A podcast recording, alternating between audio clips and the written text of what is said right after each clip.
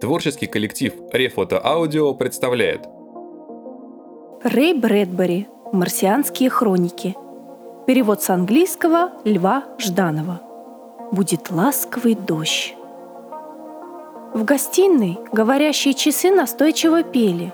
Тик-так, семь часов, семь утра, вставать пора. Словно боясь, что их никто не послушает.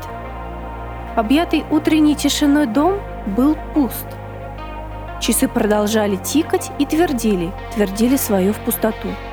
«Девять минут восьмого, завтраку все готово! Девять минут восьмого!»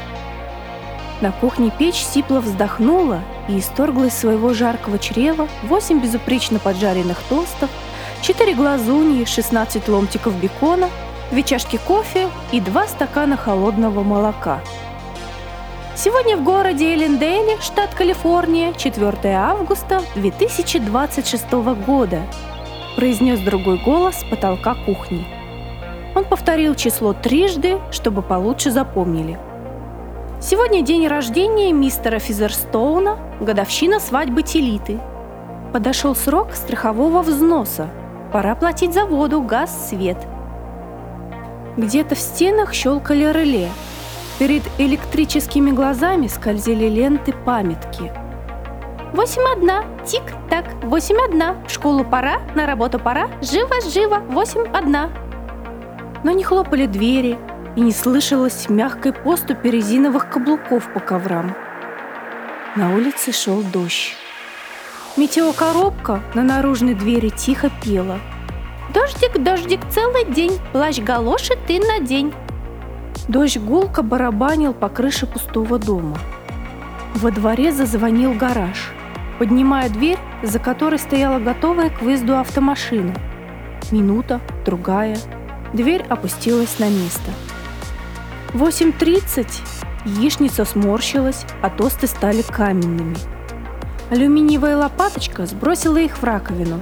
Оттуда струей горячей воды увлекла их в металлическую горловину – которая все растворяла и отправляла через канализацию в далекое море. Грязные тарелки нырнули в горячую мойку и вынырнули из нее, сверкая сухим блеском. «9.15!» – пропели часы. «Пора уборкой заняться!» Из нор в стене высыпали крохотные роботы-мыши. Во всех помещениях кишели маленькие суетливые уборщики из металла и резины. Они стукались о кресло, вертели своими щетинистыми роликами, ерошили ковровый ворс, тихо всасывая скрытые пылинки. Затем исчезли, словно неведомые пришельцы, юркнули в свое убежище. Их розовые электрические глазки потухли. Дом был чист. Девять часов выглянуло солнце, тесня завесу дождя. Дом стоял одиноко среди развалин и пепла. Во всем городе он один уцелел – Ночами разрушенный город излучал радиоактивное сияние, видное на много миль вокруг. 10-15. Распылители в саду извергли золотистые фонтаны, наполнив ласковый утренний воздух волнами сверкающих водяных бусинок. Вода струилась по оконным стеклам, стекала по обугленной западной стене, на которой белая краска начисто выгорела. Вся западная стена была черной, кроме пяти небольших клочков. Вот краска обозначила фигуру мужчины, катящего травяную косилку. А вот, точно на фотографии, женщина нагнулась за цветком. Дальше еще силуэты. Выжженные на дереве в одно титаническое мгновение. Мальчишка вскинул вверх руки. Над ним застыл контур подброшенного меча. Напротив мальчишки – девочка – ее руки подняты, ловят мяч, который так и не опустился. Только пять пятен краски. Мужчина, женщина, дети, мяч. Все остальное тонкий слой древесного угля. Тихий дождь из распылителя наполнил сад падающими искрами света. Как надежно оберегал дом свой покой вплоть до этого дня. Как бдительно он спрашивал «Кто там? Пароль?» и не получая нужного ответа от одиноких лис и жалобно мяукающих котов, затворял окна и опускал шторы содержимостью старой девы. Самосохранение, граничащее с психозом, если у механизмов может быть паранойя. Этот дом вздрагивал от каждого звука. Стоило воробью задеть окно крылом, как тотчас громко щелкала штора, и перепуганная птица летела прочь. Никто, даже воробей не смел прикасаться к дому. Дом был алтарем с десятью тысячами священнослужителей и прислужников, больших и маленьких. Они служили и прислуживали, и хором пели славу. Но боги исчезли, и ритуал продолжался без смысла и без толку. 12. У парадного крыльца заскулил продрогнувший пес. Дверь сразу узнала собачий голос и отворилась.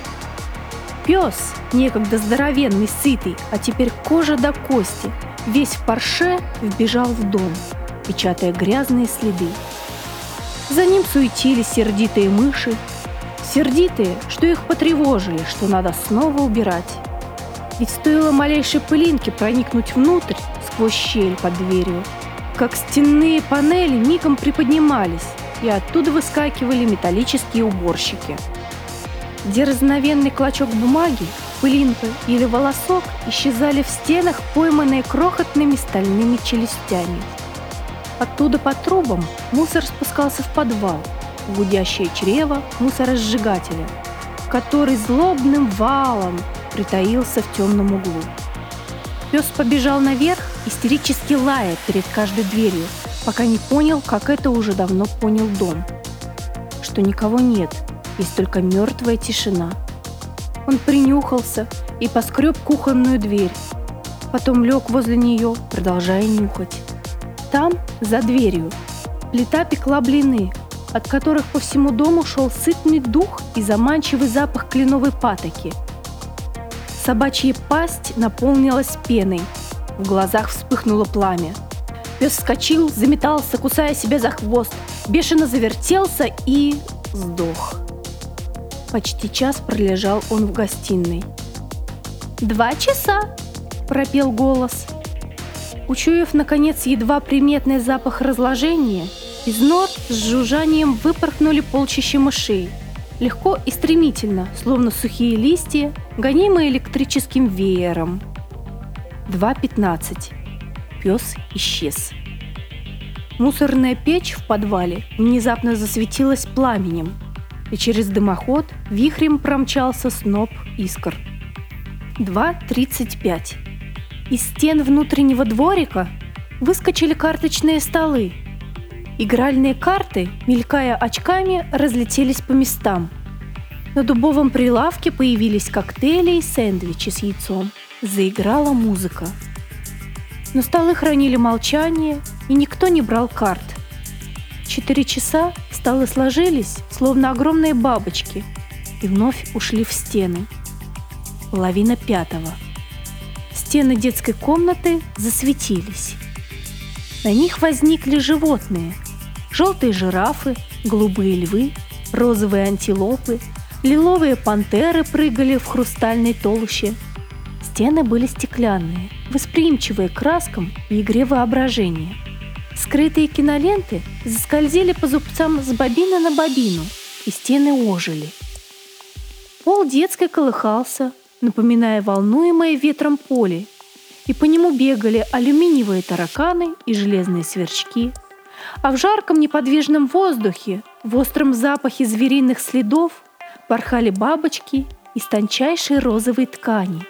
Слышался звук, как от огромного копошащегося в черной пустоте кузнечных мехов роя пчел. Ленивое урчание сытого льва. Слышался цокот копыт акапи и шум освежающего лесного дождя, шуршащего по хрупким стеблям жухлой травы. Вот стены растаяли, растворились в необозримых просторах опаленных солнцем лугов и бездонного жаркого неба. Животные рассеялись, по колючим зарослям и водоемам. Время детской передачи. Пять часов. Ванна наполнилась прозрачной горячей водой.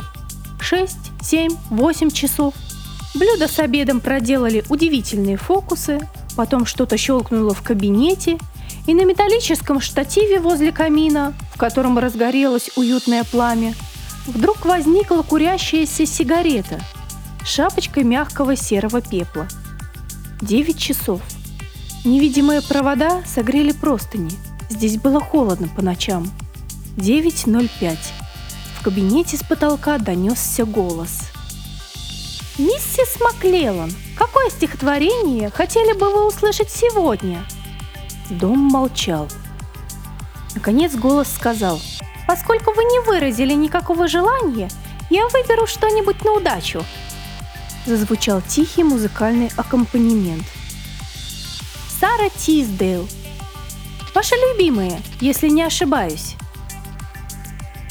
Будет ласковый дождь, будет запах земли, Щебет юрких стрижей от зари до зари, и ночные рулады лягушек в прудах, И цветение слив в белопенных садах.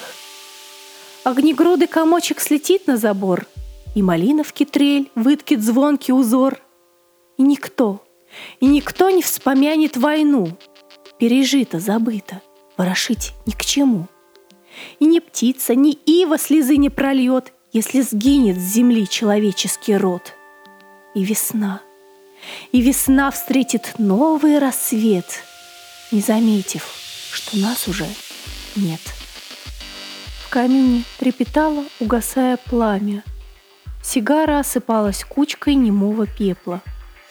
Между безмолвных стен стояли одно против другого пустые кресла. Играла музыка.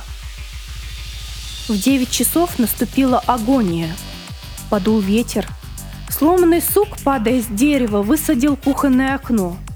Бутылка пятного водителя разбилась в дребезги о плиту. Миг, и вся кухня охвачена огнем. «Пожар!» – послышался крик. Лампы замигали. С потолков, нагнетаемые насосами, хлынули струи воды. Но горючая жидкость растеклась по линолеуму. Она просочилась, нырнула под дверь, и уже целый хор подхватил. «Пожар! Пожар! Пожар!» Дом старался выстоять. Двери плотно затворились, но оконные стекла полопались от жара, и ветер раздувал огонь. Под натиском огня десятков миллиардов сердитых искр, которые с яростной бесцеремонностью летели из комнаты в комнату и неслись вверх по лестнице, дом начал отступать. Еще из стен семеня выбегали суетливые водяные крысы, выпаливали струи воды и возвращались за новым запасом. И стенные распылители извергали каскады механического дождя. Поздно. Где-то с тяжелым вздохом, передернув плечами, замер насос. Прекратился дождь-огнеборец. Иссякла вода в запасном баке, который много-много дней питал ванны и посудомойки. Огонь потрескивал, пожирая ступеньку за ступенькой – в верхних комнатах он словно гурман смаковал картины Пикассо и Матисса, слизывая маслянистую корочку и бережно скручивая холсты черной стружкой. Он добрался до кроватей, вот уже скачет по подоконникам и перекрашивает портьеры. Но тут появилось подкрепление. Из чердачных люков вниз уставились незрячие лица роботов – изрыгая ртами-форсунками зеленые химикалии. Огонь попятился. Даже слон пятится при виде мертвой змеи. А тут по полу хлестало 12 змей, умерщвляя огонь холодным, чистым ядом зеленой пены. Но огонь был хитер. Он послал языки пламени по наружной стене вверх на чердак, где стояли насосы. Взрыв! Электронный мозг, управлявший насосами, бронзовой шарапнелью вонзился в балки. Потом огонь метнулся назад и обошел все чуланы, щупая висящую там одежду. Дом содрогнулся, стуча дубовыми костями. Его оголенный скелет корчился от жара. Сеть проводов, его нервы, обнажилась, словно некий хирург содрал с него кожу, чтобы красные вены и капилляры трепетали в раскаленном воздухе. «Караул! Караул! Пожар! Бегите! Спасайтесь!» Огонь крошил зеркала, как хрупкий зимний лед. а голоса причитали «Пожар! Пожар! Бегите! Спасайтесь!» Словно печальная детская песенка, которую в 12 голосов, кто громче, кто тише, пели умирающие дети, брошенные в глухом лесу. Но голоса умолкали один за другим по мере того, как лопались подобно жареным каштанам изоляции на проводах. Два, три, четыре, пять голосов заглохли. В детской комнате пламя объяло джунгли. Рычали голубые львы, скакали пурпурные жирафы.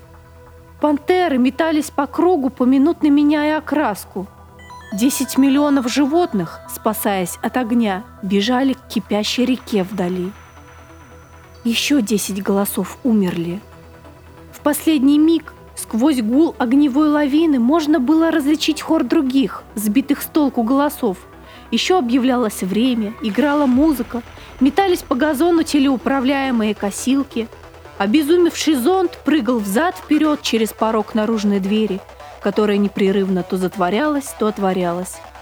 Одновременно происходило тысячи вещей, как в часовой мастерской, когда множество часов в разнобой лихорадочно отбивают время.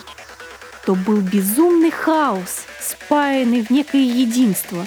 Песни, крики и последние мыши-мусорщики храбро выскакивали из нор, расчистить, убрать этот ужасный, отвратительный пепел – один голос с полнейшим пренебрежением к происходящему декламировал стихи в пылающем кабинете.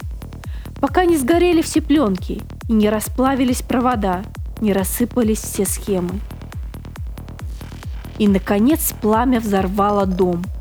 И он рухнул пластом, разметав каскады дыма и искр. На кухне за мгновение до того, как посыпались головни и горящие балки – Плита с сумасшедшей скоростью готовила завтраки.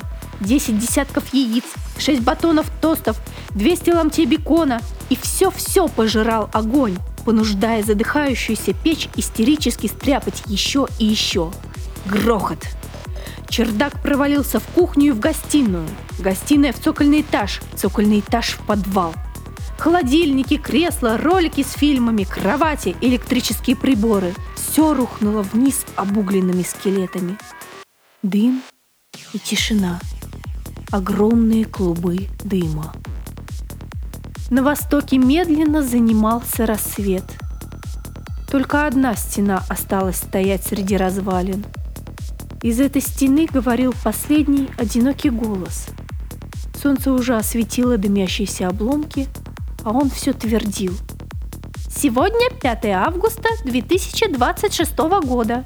Сегодня 5 августа 2026 года. Сегодня